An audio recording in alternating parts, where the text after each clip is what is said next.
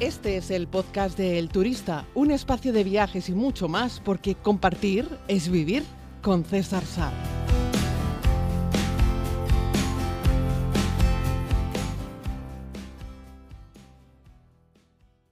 Saludos a todos y a todas, querida comunidad, bienvenidos a otro podcast de esta serie, tercera temporada de la serie de podcast de El Turista. Hoy es 16 de enero del 2024 y vamos con más propuestas que nos habéis enviado. Vamos a escuchar a, a Sara, vamos a ver lo que nos proponía. Hola César, te envío una propuesta para un podcast. Y es que tenemos pensado visitar las Islas Canarias en el mes de abril o mayo y no somos capaces de decidirnos por, por una. Eh, estamos pensando en alguna de las cuatro grandes, Gran Canaria, Tenerife, Lanzarote y Fuerteventura y bueno, nos gustaría que nos explicases un poco así a modo general pues de las actividades que se pueden hacer en cada una, los sitios eh, que merecen más la pena y bueno, eh, hacernos así una idea pues, pues de lo que ofrece cada una de ellas. Iremos aproximadamente cinco días y, y bueno, como eres paisano de allí, pues nadie mejor que tú para, para darnos tu opinión. Eh, agradecerte también mm, tus podcasts porque bueno, son maravillosos, eh, los escuchamos siempre, pasamos un rato estupendo con ellos y los echaríamos en falta si no estuviéramos. Pues muchísimas gracias a Sara y a toda la comunidad por compartir este tiempo de podcast. Sabes que me puedes enviar los audios por Instagram, por Facebook, eh, por cualquier plataforma en la que puedas mandarme una nota de audio y será un verdadero placer recibirlos e intentar, eh, pues en la medida de mis posibilidades, claro, eh, daros una opinión o ofreceros información sobre los lugares que me preguntáis. Me decía Sara que quién mejor que un paisano, ¿no? Para recomendarte algo del sitio. Y yo ahí tendría mis dudas, ¿eh?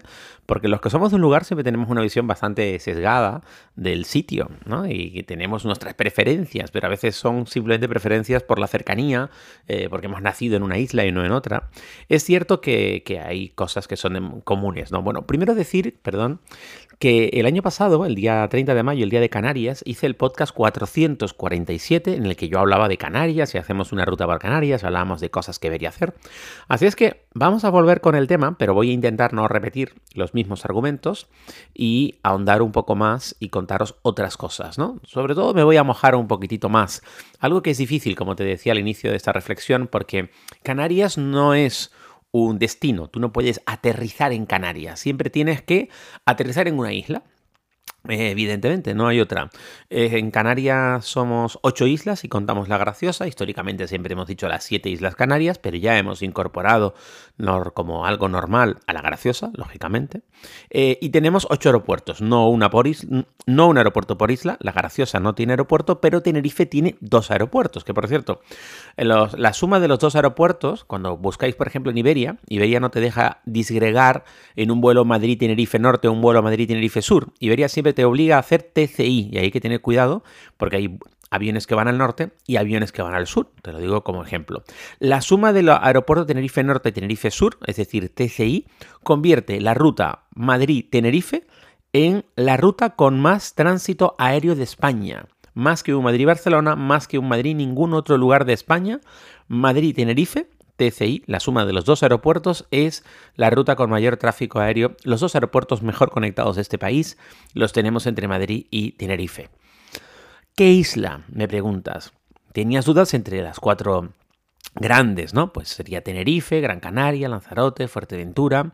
Es muy difícil.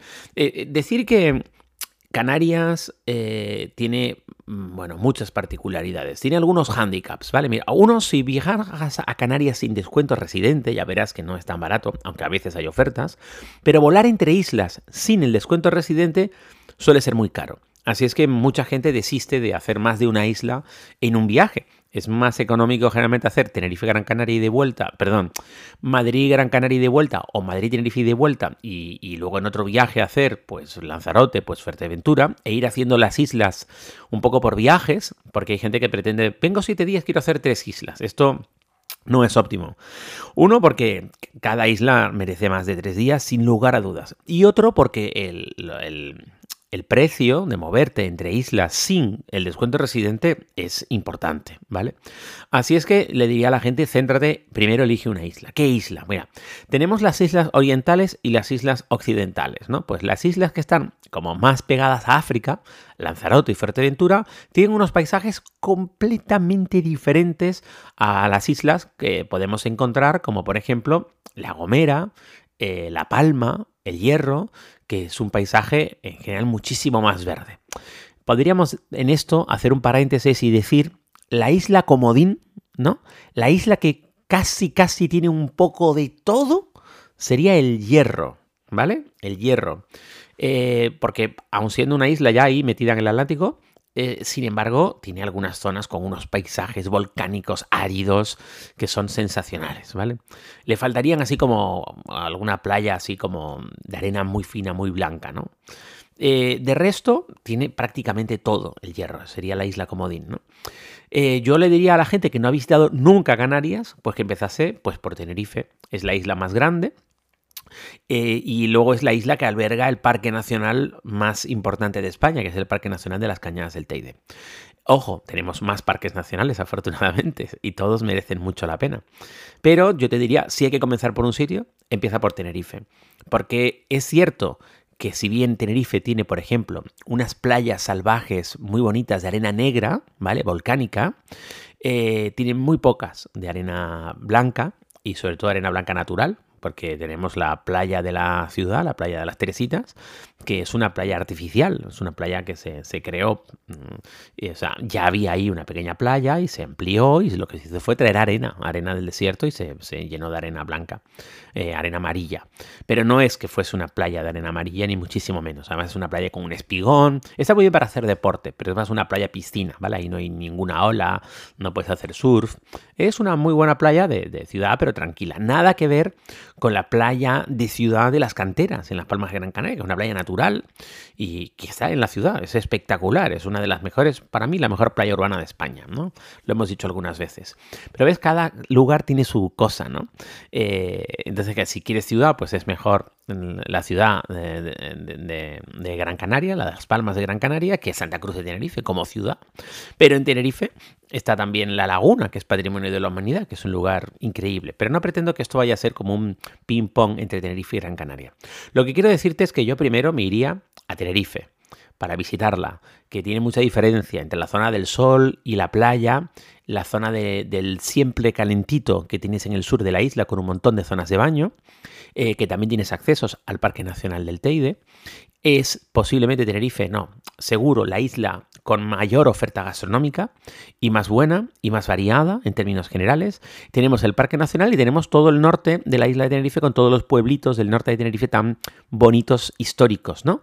Pues te dije la laguna, pero tengo que también de La Rotava, de Ico, de Garachico, ¿por qué no? Del puerto de la Cruz, y tenemos todos esos pueblos pintorescos de Los Hilos, Buenavista del Norte, y llegas hasta ahí, hasta la punta, hasta el faro de, de Buenavista del Norte, y ahí tienes de nuevo de cara a los acantilados.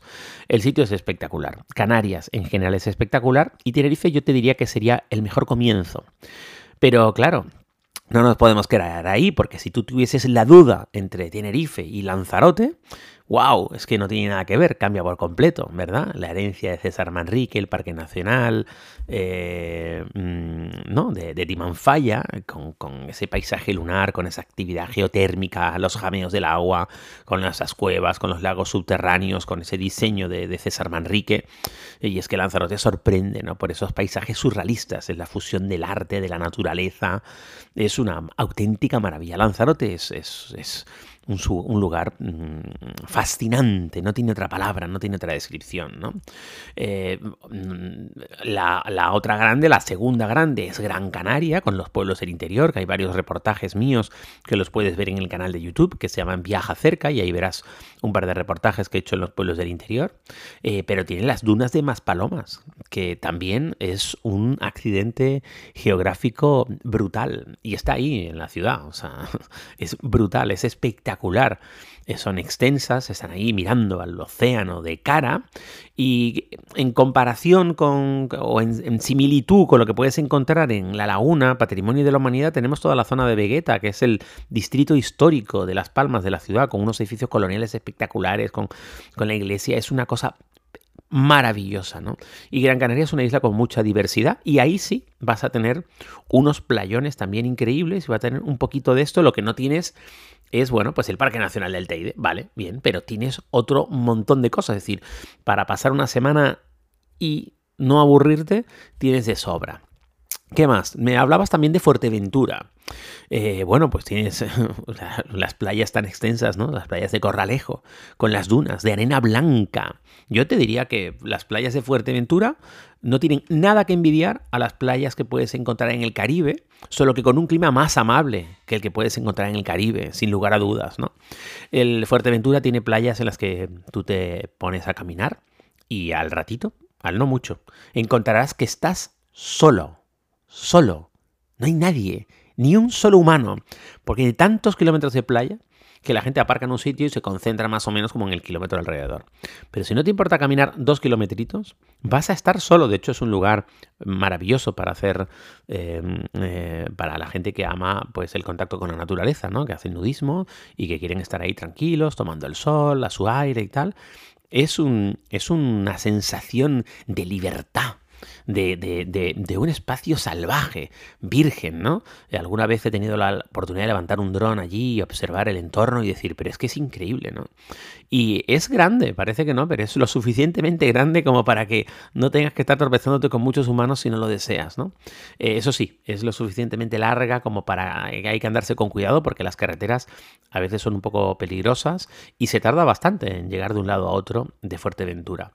Todo lo contrario que Fuerteventura, nada que ver con Fuerteventura sería La Palma, que también tiene un parque nacional, que tiene la cadera de Tauriente, que es un, un cráter y un circo rodeado de bosque maravilloso. La capital, Santa Cruz de La Palma, es muy bonita, con toda la tradición de los indianos, la relación que tienen con América, esos balcones de madera adornados que son una pasada, ¿no? Esa calle adoquinada principal.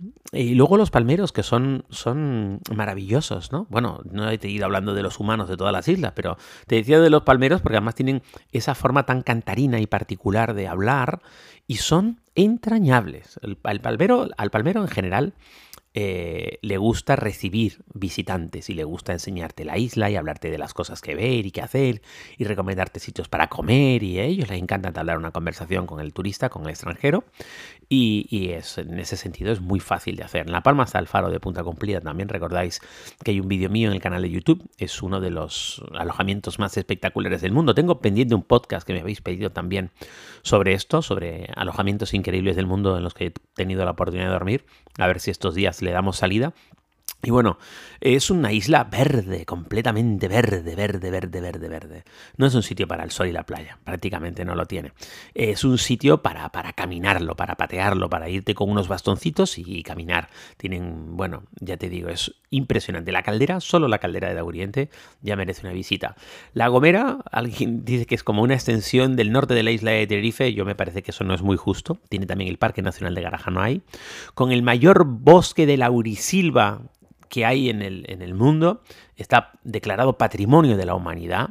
Eh, Valle Gran Rey, por ejemplo, tiene unos acantilados increíbles, unas playas espectaculares, unos atardeceres de escándalo eh, y es un escape maravilloso, es un escape sereno, que se puede ir bien en barco desde la isla de Tenerife, desde el sur, por ejemplo, aunque también puedes ir en avión a La Gomera y también es una isla para patearlo. Siempre digo que Angela Merkel es la que mejor conoce la, la Gomera con diferencia, lleva años yendo y pateándola y caminándola.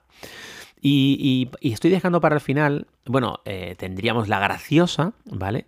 Que es la isla menos habitada, que no tiene aeropuerto, que hay muy poca infraestructura, que hay muy pocas casitas. Hoy en día yo creo que casi todas las casitas que hay en, en lo diré, en, Uy, en la graciosa eh, se alquilan, ¿no? No vayas en verano. Pero tengo un amigo que estuvo ahora hace no mucho, hace un par de semanas, que vive fuera. Es un español, no es canario, es un español que vive fuera. Y me decía, estuve en el hierro cinco días.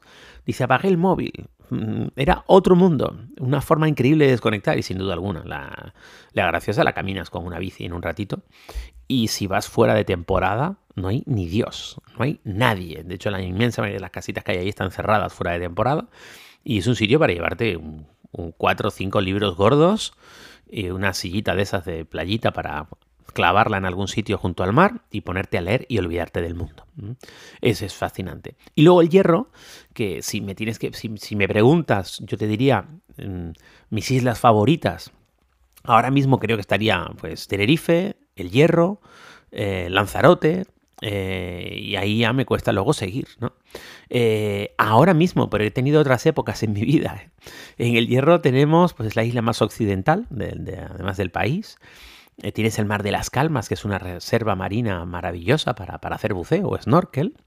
Es la isla menos masificada, quitando la graciosa, claro, y tiene unos paisajes maravillosos, unas aguas cristalinas, se come un pescado sensacional, es que claro, es muy difícil. Yo no sé si a medida que voy hablando y haciendo una narración de qué ver en cada isla, te vas haciendo una composición de idea de a dónde te gustaría ir primero.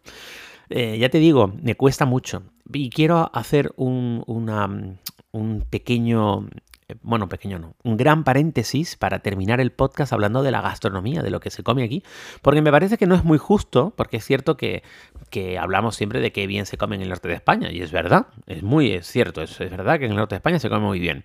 Y yo vengo de Asturias, he estado comiendo faves, escalopines alcabrales, etcétera. Es cierto que al menos los platos que yo conozco de la gastronomía mm, asturiana no van, allá, no van más allá de cuatro o cinco platos. Yo sé que los asturianos que me estéis escuchando estaréis llevando las manos en la cabeza. Pero digo lo que trasciende fuera. Y lo que trasciende fuera de lo que se come en Canarias no va mucho más allá de las papas arrugadas, Mm, del gofio, mm, del plátano y poco más. Y la verdad es que tenemos mm, buena y muy rica gastronomía. Eh, bueno, por supuesto el gofio, que yo hoy he desayunado mi cuenquito de cereales con gofio. Tenemos las papas arrugadas, ¿verdad? Tenemos el queso majorero, eh, queso de cabra de Fuerteventura, tan premiado en todas las islas. En casi todas las islas tenemos buenos quesos eh, no, en todas las islas tenemos quesos y en casi todos son quesos muy premiados, porque nada tiene que ver los quesitos frescos eh, blancos que puedes encontrar en, La Palma, por ejemplo, ¿verdad? Con el queso majorero que te estoy diciendo de, de Fuerteventura. Son dos mundos, dos sabores completamente distintas. Pero tenemos el pescado a la sal, también, que se come mucho en, Lanzarote, o el estofado de carne típico, el, la ropa vieja. Eh, tenemos los mojos, ¿vale? El mojo rojo, que es con majo picón, el mojo verde, eh, que sirve todo para aderezar comidas, no solo las papas, sino los mojos se les pone a las carnes, el mojo se le pone al pescado. Eh, es un toque picante en algunos de los casos y resalta mucho los sabores, ¿no? Es, sensacional. Tenemos, por ejemplo, el, el sancocho, ¿vale? Que es un plato de pescado salado, generalmente es bacalao, eh, acompañado con unas papitas, con un mojo. Eh, y bueno, es una fusión de sabores marinos eh, y terrosos. Y es un plato muy tradicional y que se come en muchas festividades y celebraciones. Estoy lanzando platos que depende de, en qué isla me estés escuchando, si me escuchas de las islas, dirás que este es tuyo o no es tuyo, es cierto. Ojo, también te puedes encontrar que hay muchos canarios que no conocen lamentablemente todas sus islas. Muchísimos canarios no han estado en todas las islas. Y yo mira que viajo por el mundo y yo he estado al menos, al menos dos veces, a ver. No, yo creo que ya más. He estado al menos tres veces en todas las Islas Canarias, al menos tres veces, es cierto que eh, donde he estado, exacto, he estado al menos tres veces en todas las Islas Canarias, así que bueno, me puedo enorgullecer, aunque también verás que soy un canario que habla diferente, también tengo algún pequeño hater, que es así como esas personas que tienen la mente un poco obnubilada y piensan que el canario tiene que ser de una manera determinada, ¿no? Y, como hablo raro, porque mi, padre era suizo, mi madre madrileña, y yo pues hablo raro, tengo un acento diferente, pero yo soy canario, canario de aquí, de, de Canarias, de Tenerife. Y entonces hablo en algún punto, tengo un deje canario, en otro punto tengo un deje peninsular y en algunas partes aspiro las S y en otras partes eh, pronuncio las C y las Z. Y eso hace que se cree una confusión. En la España continental, pues piensan que soy un canario que habla un poco raro. Y en Canarias mucha gente piensa que soy un peninsular, que no hablo canario, ¿no? Pero no sé es más canario, por hablar más canario, ¿vale? este es un mensajito que me gusta lanzar siempre de vez en cuando, para un poco para fastidiar a aquellos que no tienen, o mente cerrada, ¿no? Y piensan que todas las cosas tienen que ser como ellos creen que tienen que ser. Y todos tenemos que ser como ellos creen que tenemos que ser, ¿no? A todos ellos, váyanse a dar un paseíto por ahí. Yo me he venido arriba con el tema. ¿eh? Ese ño, por ejemplo, es muy canario y es una expresión que yo utilizo mucho. Volviendo a la gastronomía, tenemos el bien me sabe, que es un postre maravilloso. Eh, de La Palma, pero también de Gran Canaria, que está elaborado con almendras, con azúcar, con huevos, con limón, es muy rico, tiene una textura que cautiva al que lo prueba y a veces te lo sirven con un poquito de helado, con un poquito de nata. Tenemos las quesadillas tan ricas, ¿no? Que, nada tiene que ver con las quesadillas mexicanas, ¿vale? Estos son un, dulce a base de queso, huevo y almendras. Lo tienes en, en el reportaje que yo hice del hierro, que lo tienes en mi canal de YouTube. Ahí me meto en una quesería eh, en Valverde, Siente Valverde. Ahí tienes ese reportaje en el que enseño cómo se hacen las quesadillas, un dulce reño. Yo creo que es mi postre canario favorito junto con el huevo mole. ¿no? También se come mucha carne de cabra, especialmente en Fuerteventura, también en Gran Canaria, también en Tenerife. Eh, y se hace de muchas maneras, ¿no? A la parrilla, pero también se hacen guisos de carne de cabra. Está muy rico. La gente piensa que la carne de cabra es muy fuerte, porque el animal cuando lo ves por fuera es feo, peludo y huele. Sin embargo, su carne, igual que su leche, es muy rica. Y no es fuerte, tan fuerte como la gente piensa, ¿vale? Es un poco tirando a cordero, pero no tanto. Además, la carne, la carne de cabra canaria en concreto no es tan fuerte como otras cabras que yo me he comido por esos mundos de Dios. Luego tenemos el puchero canario, que es como un cocido tradicional, con carne, garbanzos, batatas, calabaza, millo, maíz. Y bueno, es un plato con mucho ingrediente de la tierra, todo fresco. Es como un cocido, pero la versión canaria. Y está muy rico. Y luego tenemos la miel de palma, eh, que no es miel en sí, es la savia de las palmas, esto se produce mucho en, La Gomera, es muy densa y tiene un sabor muy intenso, es muy muy rico y endulza muy bien muchos postres, ¿no? Un, plátano, por ejemplo, le puedes poner un poquito de miel de palma, está buenísimo, al gofio le puedes poner un poquito de miel de palma eh, y está delicioso y luego ya de ahí a lo que no te puedas ni imaginar. Con esto de la gastronomía quiero decir, y hay otras muchas cosas, el otro día me comí unas lapas, me comí una morena frita, se comen las viejas también, se come, se come mucho pescado. ¿eh? En Canarias vivimos mirando al mar, hay mucho y buen pescado con una gran variedad y hay un montón de restaurantes de comer muy buen pescado. El pulpo, el pulpo frito, o sea, el pulpo guisado o el pulpo frito, que nada tiene que ver con el pulpo a la feira que se hace en Galicia. Desde mi punto de vista, el pulpo frito que se puede comer en Canarias es mucho más rico que el pulpo a la feira que se come en Galicia. Me parece que tiene mucho más sabor, ¿vale? Pero ahí está, generalmente no es tan conocido. Y bueno, y con esto nos hemos ido a veintipico minutos, pero es que somos ocho islas y me has puesto en un compromiso espectacular y yo he recogido el guante y he intentado ser lo más sincero posible. Vete a todas las islas, si tuvieses que empezar por una, pues no sé, empieza por, por Tenerife, que es la más grande, es la que tiene casi de todo también, pero no todo, casi de todo, y tiene el Parque Nacional de las Cañadas del Teide, que si no lo has visitado, es como si te metieses en un cohete y aterrizases en la luna. Gracias, querida comunidad y pedir disculpas a toda la gente mía de aquí de Canarias que habrá escuchado este podcast y habrá dicho, y no hablaste de no sé qué, y no dijiste no sé cuánto, y de la comida faltó esto, y de aquella isla no nombraste lo otro. Es imposible. Llevamos 22 minutos aquí rajando. Un abrazo. Volvemos mañana. Y si aún no lo has hecho, puedes suscribirte a más contenido en los diferentes canales como YouTube, Instagram o Facebook buscando a César Sar. Gracias por escuchar este podcast El Turista, que es gratuito porque compartir es vivir.